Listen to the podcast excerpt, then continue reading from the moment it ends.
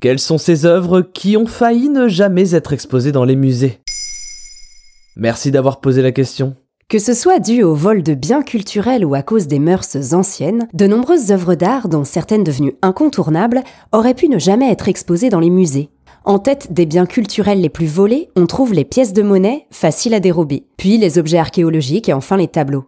On ne soupçonne pas en France les péripéties de ces biens culturels avant qu'ils soient exposés. Mais quelles sont les œuvres les plus faciles à voler? Évidemment, toutes les œuvres les plus petites, à commencer par les pièces de monnaie antiques. Ce ne sont pas forcément les grands trafiquants d'art internationaux qui s'en emparent. Ce peut tout simplement être vous et moi si l'on s'équipe d'un détecteur de métaux et qu'on le passe auprès d'un site archéologique.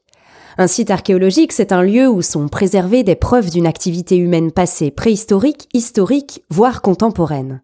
Ces lieux sont donc un peu partout. Les douanes et autorités de la région sud ont par exemple recensé sur leur territoire depuis 20 ans le vol de plus de 2 millions de monnaies de l'époque antique.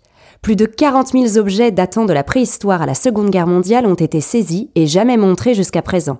C'est le résultat de la fascination que suscite l'archéologie pour bon nombre de trafiquants, mais aussi de collectionneurs qui captent statues, vases, poteries, monnaies d'origine gauloise, au détriment de la connaissance et du partage avec le plus grand nombre.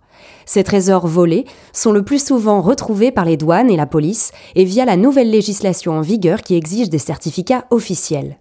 Une centaine de ces objets, dont un support de canon ou même une statue menhir, sont exceptionnellement exposés au musée d'histoire de Marseille jusqu'au 12 novembre 2023. Ces œuvres proviennent de pillages archéologiques que traquent les enquêteurs et les enquêtrices dans le bassin méditerranéen, et qui habituellement se trouvent dans les réserves des douanes, des gendarmes et de l'État. Et des peintures connues ont-elles été volées puis retrouvées? Son regard est connu dans le monde entier et pourtant nous aurions pu passer à côté. La Joconde. Le tableau de Léonard de Vinci a été volé le 22 août 1911 au sein du Louvre par Vincenzo Perugia, un vitrier italien qui travaillait au musée.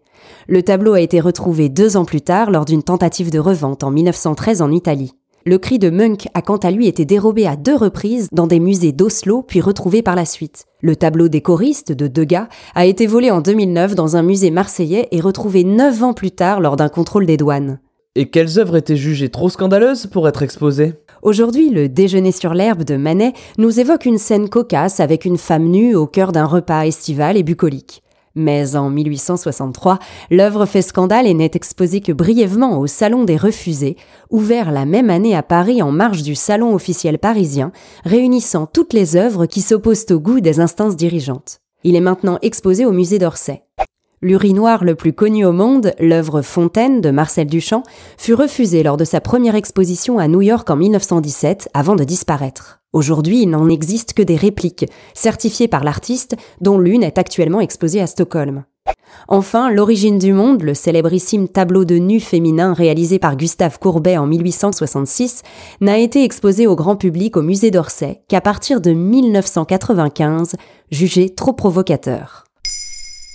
Maintenant, vous savez, un épisode écrit et réalisé par Carole Baudouin. Ce podcast est disponible sur toutes les plateformes audio. Et si cet épisode vous a plu, n'hésitez pas à laisser des commentaires ou des étoiles sur vos applis de podcast préférés.